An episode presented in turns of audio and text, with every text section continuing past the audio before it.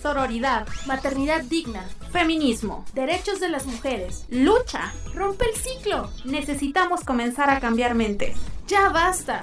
Ya estamos aquí. Somos Las Voces Verdes, un programa para hablar libremente sin prejuicios, procurando el respeto y sororidad para el género.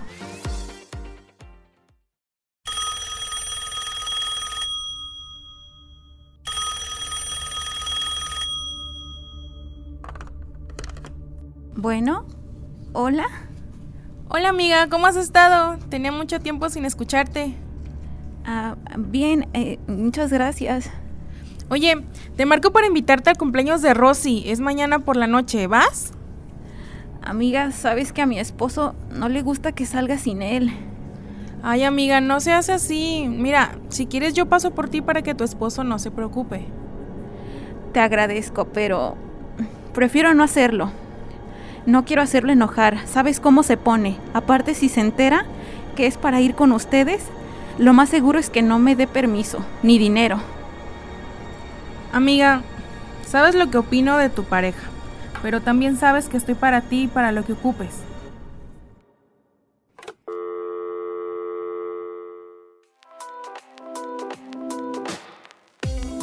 Bienvenidos y bienvenidas a una sesión más, a un podcast de Las Voces Verdes. Mi nombre es Frida.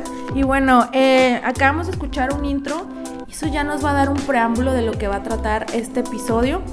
Es de las violencias, de los tipos de violencias, pero para no adentrarme todavía en este podcast, les voy a presentar a mis compañeras. Por si no las conocen y es la primera vez que nos están escuchando, bueno, aquí a la derecha tengo a mi compañera, a mi hermana de la voz verde. Ceci, Hola. es la derecha, ¿no? sí, sí, es la derecha. Hola, yo soy Monse. Espero que estén todas muy bien por allá. Hola, hola, yo soy Cire y me da mucho gusto estar una vez más en el podcast. Pues creo que es un tema bastante interesante del que vamos a abordar en esta emisión y ya lo mencionaba sobre el intro que tuvimos al inicio. Eh, vamos a abordar un poquito más con una experta más adelante que nos va a poder explicar algunas cosas sobre este tema y pues vamos a aprender mucho de ella y con ella. Es correcto, Sire. ¿Y qué les parece si vamos a escuchar una cápsula? Porque como lo mencionamos, eh, este podcast va a tratar sobre tipos de violencia. Ya lo vimos como esta situación, pero bueno, ¿cuáles son los tipos de violencia? Lo vamos a escuchar en la siguiente cápsula. ¿Les parece? Adelante.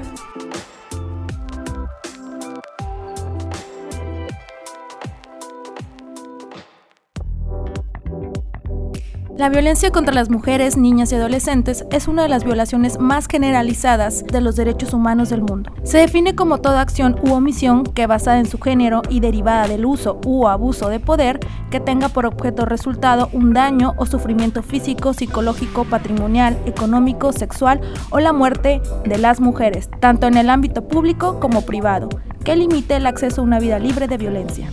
Hermana, las mujeres hemos vivido violencia en algún momento en nuestras vidas. ¿Sabes cuáles son los tipos de violencia? Existe la violencia psicológica, violencia psicoemocional, la violencia física, violencia patrimonial, violencia económica, violencia sexual, violencia contra los derechos reproductivos, violencia obstétrica, violencia feminicida y violencia simbólica. Recuerda que ante cualquier situación de violencia te recomendamos que te comuniques a la línea de atención 075 del Instituto Colimense de las Mujeres. Está disponible los 7 días de la semana, las 24 horas.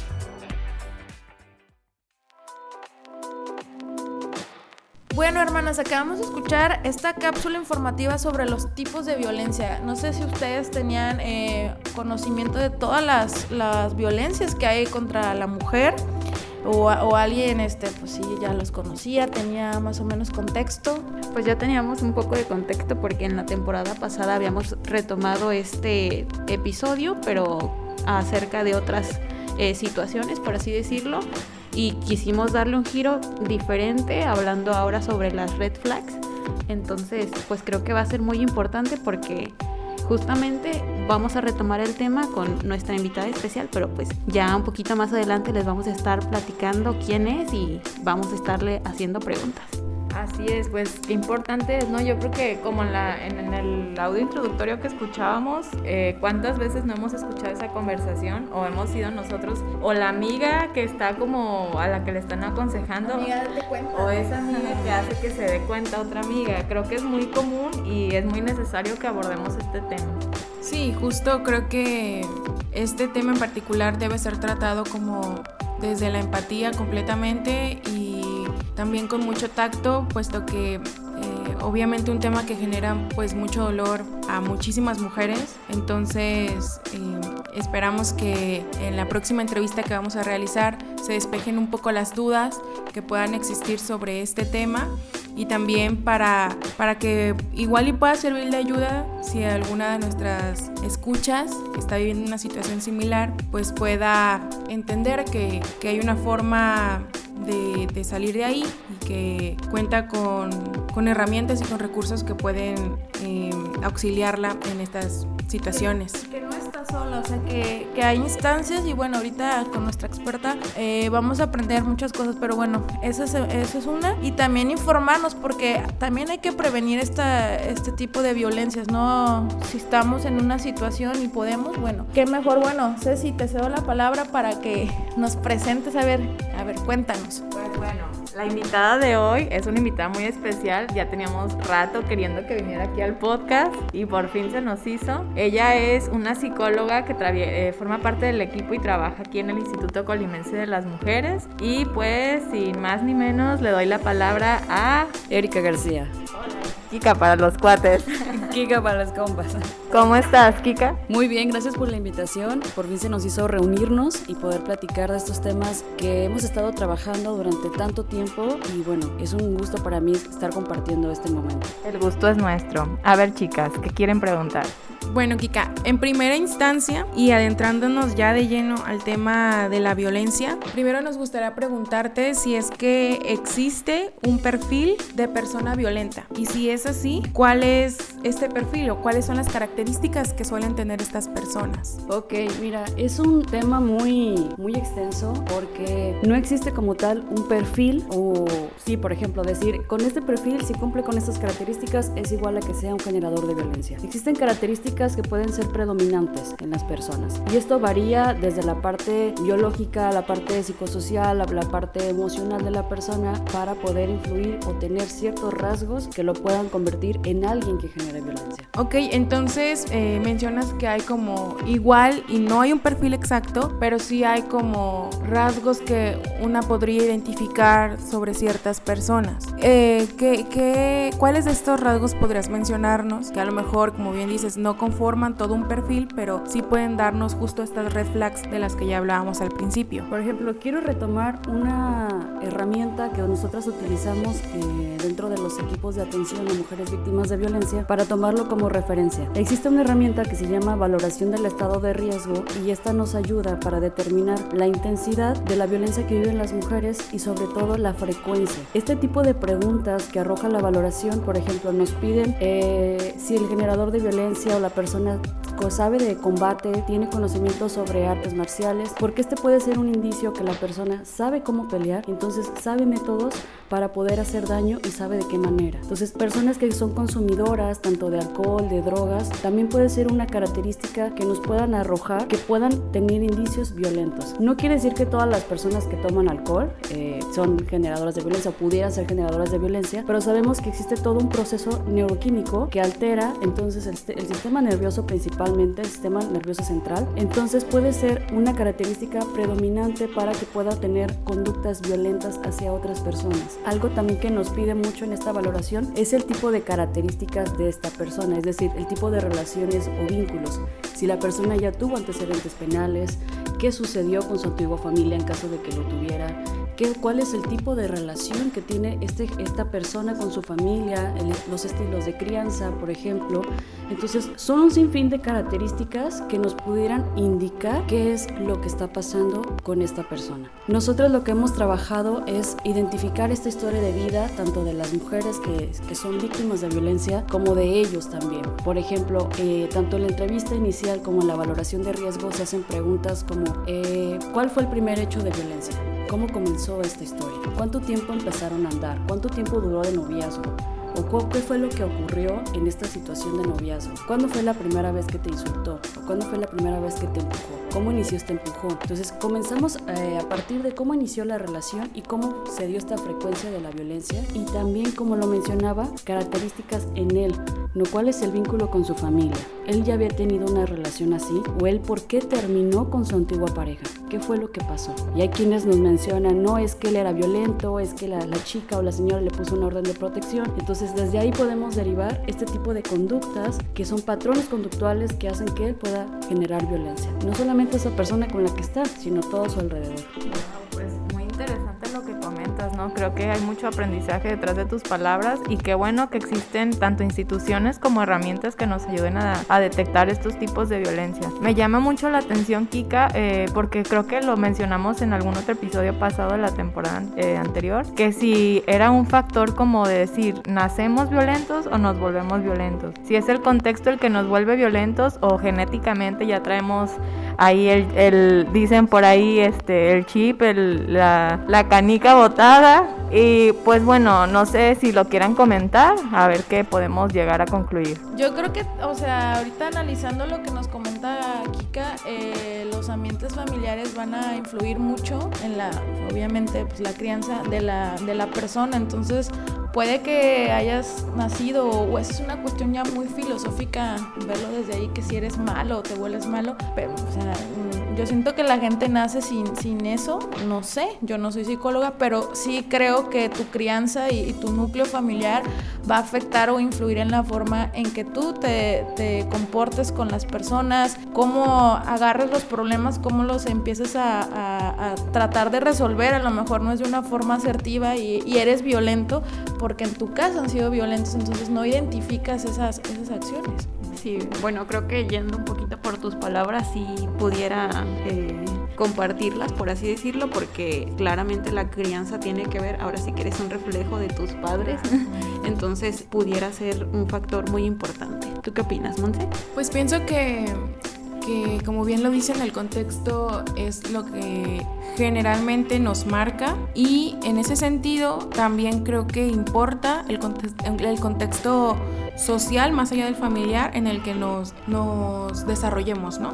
O sea, en un contexto como el de México o el de Latinoamérica, que, que son países que tienen altos índices de violencia, que son países eh, que si bien no hay una guerra declarada, pues parece que la viviéramos eh, y que ocurren cosas muy feas todos los días y estamos expuestos ante ellas en los medios de comunicación, en las calles, de voz a voz. Esto también pienso que puede llegar a generar, no lo sé, eh, algún tipo de efecto psicológico, social, político en nosotros que, que, no sé, que, puede generar algún tipo de predisposición o estar, no sé, tan en contacto con...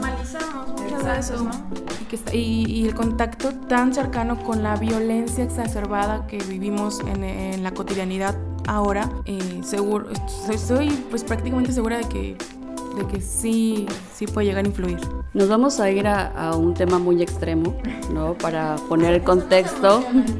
Vamos a ponernos este, un poquito eh, intenso el tema. Por ejemplo, vamos a poner dos panoramas muy distintos. Existe un caso muy fuerte, muy pesado en el estado de la Ciudad de México, que es el famoso este Oscar Guzmán, el famoso monstruo de Toluca. No sé si han escuchado hablar de él. Él está en prisión por eh, cuatro feminicidios, ¿no? y además de, del asesinato de su padre biológico. Pero dentro de las entrevistas y los peritajes que se le realizan a Oscar Guzmán, esa influye es, eh, características, por ejemplo, de que él tenía muchos problemas eh, familiares en el estilo de crianza sobre todo porque había mucha violencia en su casa entonces eso era una característica que estaban considerando para que él tuviera esta poca empatía poca sensibilidad y además eh, esta parte eh, pat de patrón conductual por ejemplo que su padre era muy muy violento amenazaba amenazaba a la familia amenazaba a la mamá tenía pues una mamá con características que permitía no la situación que quizás no contaba con redes de apoyo o quizás no, no se contaba con esta información de las instituciones que pueden apoyar y además él conocía ciertas técnicas de combate. Él estaba inscrito en, en ciertas eh, grupos de pelea y le, él leía ciertos libros que hablaban de psicopatología. Estos libros hacían referencia a aquellos psicópatas que ya habían, eh, explicaba como el modo operandi de, estos sujetos y él trataba de imitar este tipo de conductas. Entonces, nos podemos ir a algo muy, muy extenso o muy, este, muy fuerte, estos casos que son tan fuertes, y nos podemos enfocar en características, por ejemplo, en aquellos sujetos que comienzan a controlar tus actividades, que comienzan a, a ya no permitir que salgas con amigas, que a manipular la situación. Sí, es, es cuando, cuando empiezan, por ejemplo, y quizás en la parte romántica, en la parte de conquistar a la otra persona, se les puede hacer lindo decir, ay, es que no quiere que me ponga tal pantalón porque los demás me está, me está, cuidando o no quiere que las demás personas me vean, qué lindo, ¿no? O ay, este, fue por mí todos los días al trabajo para, porque me está cuidando, pero hay un límite personal entre mis actividades y tus actividades y ya hay un abuso en este límite personal. Entonces podemos irnos de esta parte tan extrema a estas características que son muy comunes. ¿Y por qué son tan comunes? Hay investigaciones que arrojan que la parte social o la parte cultural donde viven esas personas que viven violencia tiene mucha influencia. Por ejemplo, hace muchos años, nos estamos yendo en una época de, no sé, de los 1800, 1700. ¿Qué pasaba cuando un hombre, imaginémonos un hombre así, con características mexicanas, con sombrero, botas, ¿no? De caballo, el, el, el macho mexicano, eh, en la calle eh, agarraba a su mujer y la jaloneaba o le pegaba en público. ¿Qué creen que pensaban las personas en aquel tiempo? su mujer algo hizo, no. Le faltó al marido y se merece eso, o sea, no, lo que hacemos, normalizamos. Si le está dando su jalón, por algo. Sí, realmente son normalizar este tipo de conductas. ¿Y ahora qué pasaría si vemos una escena eh, en la calle, por ejemplo, que ahorita ustedes saliendo de aquí, de, esta casa que es su casa, y se encuentran con una situación así en calle, que comienzan a ver algún chico o algún señor jalando a, la esposa o jalando a la novia? ¿Qué, qué harían? ¿Qué pensarían? Pues brinca, ¿no? Que para empezar eso no es normal y no está bien y no sé, acudir con ella, decirle si necesita ayuda o cuestionarlo a él, ajá, o, o si de plano, porque tampoco podemos arriesgarnos nosotros nosotras mismas, pues llamar a una patrulla, como dice Frida, o ver en cómo podemos ayudar sin tampoco ponernos en riesgo. Okay. E, esta parte quería llegar, estas creencias, estas ideologías que van a ir a través de las, de las generaciones, hay todavía muchas características familiares sobre la crianza familiar, sobre lo que debería ser un hombre estos roles o estos roles de género, estas características eh, de estereotipo. Entonces todavía hay situaciones así en el estado de Colima, todavía hay situaciones que pueden marcar este tipo de violencias porque lo ven como algo normal. En una ocasión, leyendo una, una situación de un caso de una mujer, decía eh, la denuncia, eh, solamente le pegó, solamente le empujó. El solamente, desde ahí estás normalizando una conducta. Entonces, esto habla mucho de lo que tú sabes de la violencia, de lo que tú consideras desde tu persona como violencia y algo que pueda ser perjudicial para las otras personas. Porque incluso las instituciones pueden ser eh, violentadoras de manera potencial y no nos damos cuenta. Entonces, yo creo que ah, regresando un poquito al punto, se centra mucho en la parte de las creencias, la parte de la sociedad, de los roles todavía, del estilo de crianzas y de algunas características que sí pueden influir en él. Hace rato mencionaban que si pensaban que si era genético, si ya nacían así, o cómo era esta parte. Si hay alguna predisposición en la parte de temperamentos, pero es muy diferente tener un temperamento por, por la parte genética a tener una conducta. Entonces, la diferencia surge mucho en la parte de lo que motiva la conducta que vas a realizar en contra de alguien. Entonces hay una gran diferencia y sí influye, quizás no la educación, sino el acceso a la información, ¿no? Porque no es como una característica de, no tiene educación, es igual a que va a ser una persona violenta porque no sabe, no. No aplica ahí. Ahí no aplica. Entonces, sí es importante que se tenga una buena educación, pero no es una característica fin.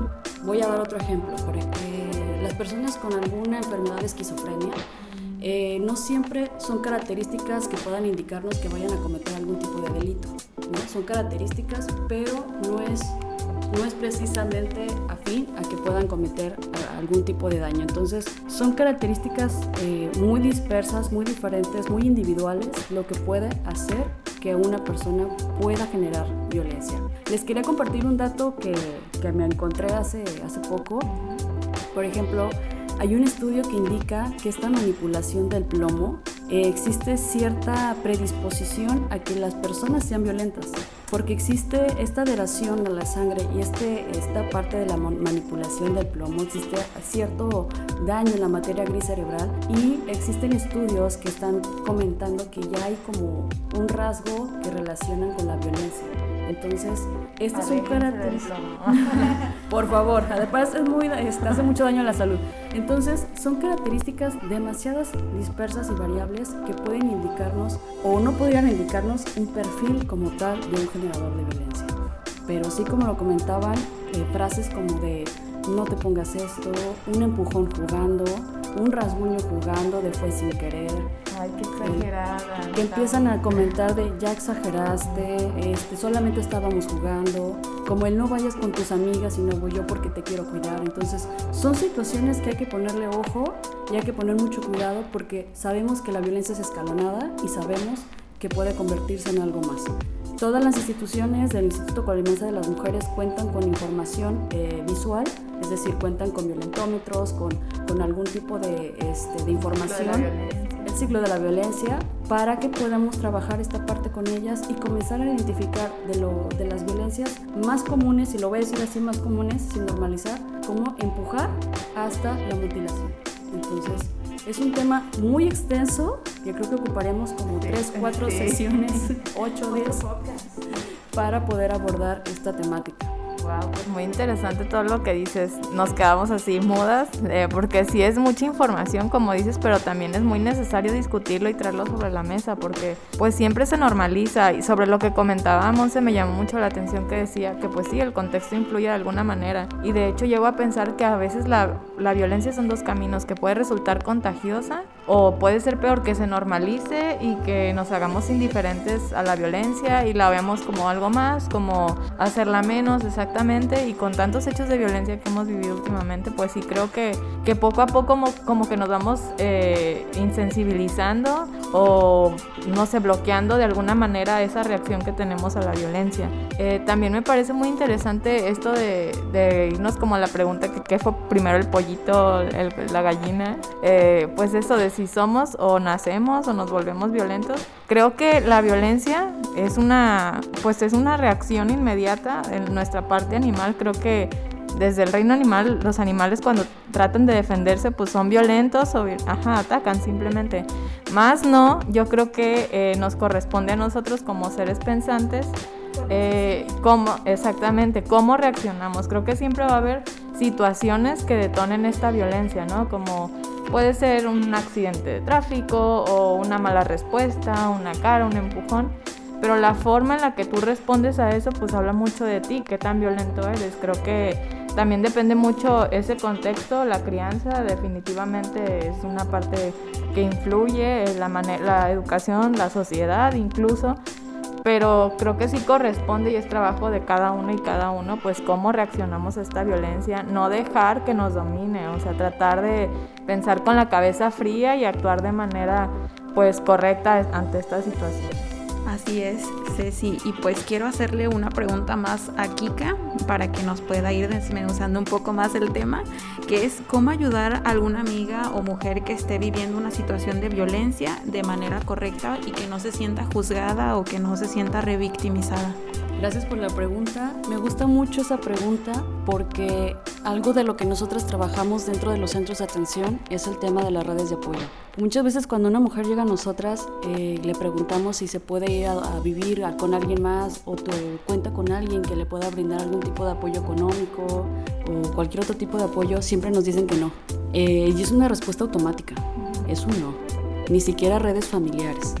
Entonces, es importante eh, cuando identificamos este tipo de características en ellas, que quizás hay ciertos cambios ¿no? Eh, en ellas, por ejemplo, una compañera de oficina que de pronto era alguien que se arreglaba mucho y de pronto ya no, se, ya no llega arreglada, que de pronto ya está más aislada, que comienzan a notar características diferentes en ella, mostrarle el apoyo de una manera empática, porque eh, de cierta manera hay una un sentir que como de culpa por no poder salir de la situación de violencia, por no poder compartir esta, esta información o lo que están viviendo con las personas que tienen a su alrededor. Entonces es importante que sepan que tienen a alguien, que pueden apoyarlas, que hay instituciones y que cuando ella lo decida o lo permita, apoyarla. Claro que hay casos extremos en donde ellas eh, ya están viviendo una situación, por ejemplo, ya muy de violencia extrema, donde sí hay que actuar, sí hay que hacer llamadas telefónicas, sí hay que llamar a las líneas de, de atención o buscar alguna profesionista adecuada para que le pueda brindar el apoyo. Porque hay muchas ocasiones en las que ellas desconocen la información o a lo mejor sí la conocen, pero están en un estrés postraumático o están en algún daño emocional severo o en algún estrés agudo que no les permiten determinar y pensar cuáles son las posibilidades, ¿no? Eh, y lo podemos explicar en situaciones diversas, tanto de una mujer que ha sido golpeada, que evade el dolor y que ni siquiera lo vive, no lo siente porque está tan metida en la violencia que está viviendo, en el miedo que está viviendo, que lo deja de lado. No, nos han llegado casos de mujeres tan golpeadas con la nariz fracturada, con un brazo fracturado, con costillas fracturadas. Y al momento de preguntarles cómo les podemos apoyar en la parte médica, eso, no, no siento nada. Entonces, es importante acercarse a estas personas, hacerles saber que existe este tipo de atención, difundir la información dentro de las instituciones, que me parece muy importante, estos carteles que de pronto podemos visualizar en las entradas, para que también tengan la información a la mano en caso de que ellas no se atrevan todavía a hablar. Entonces, yo creo que de esta manera pudiéramos eh, abonar también con estos, eh, este tipo de, de podcast que se hacen, con información que también es importante, que yo sé que las personas que lo escuchen lo pueden compartir y pueden, si conocen alguna amiga, vecina o alguien que esté viviendo violencia, pueden indicarle que sí se puede este, salir de la situación y qué situaciones pueden brindarle. Rompan el ciclo, ¿eh? Y que sepan que no están solas, no son las únicas, ustedes no tienen la culpa y creo que es más común de lo que creen, o sea, la presenta de, de, o sea, de las violencias.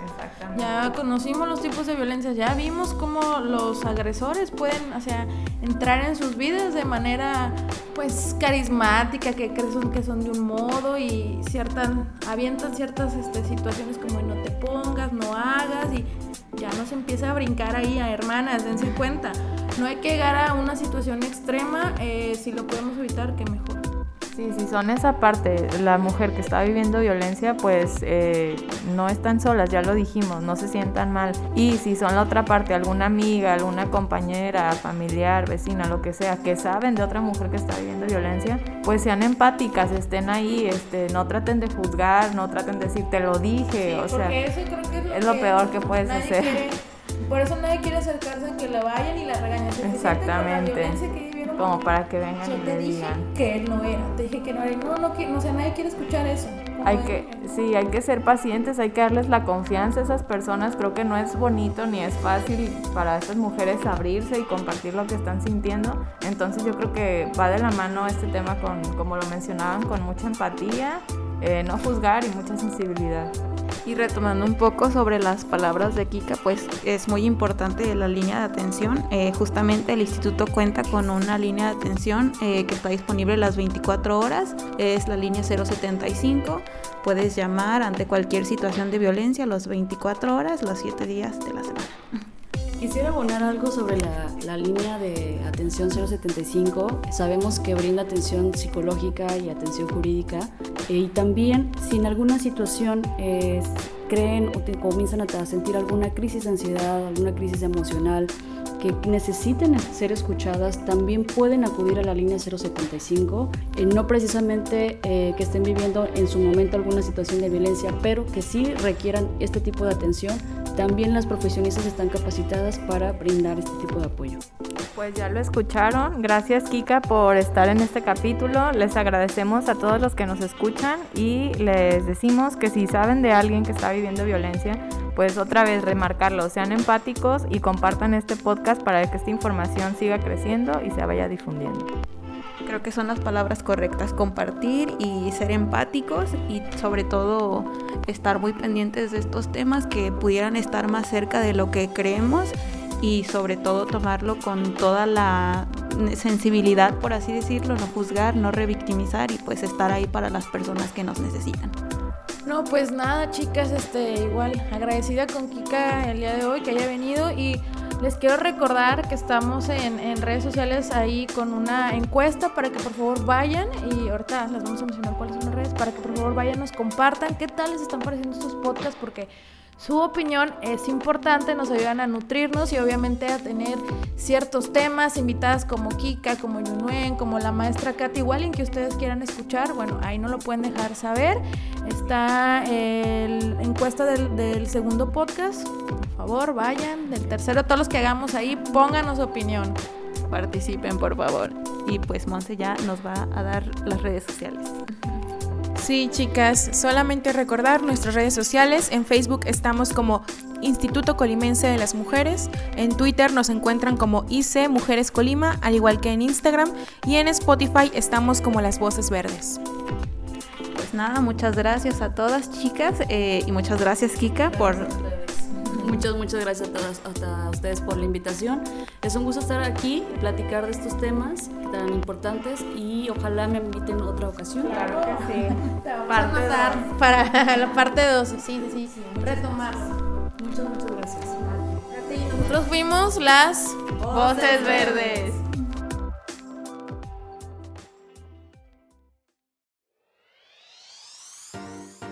Por escucharnos. Recuerden, si necesitan apoyo u orientación telefónica, puedes contactarnos a la línea Mujer 075.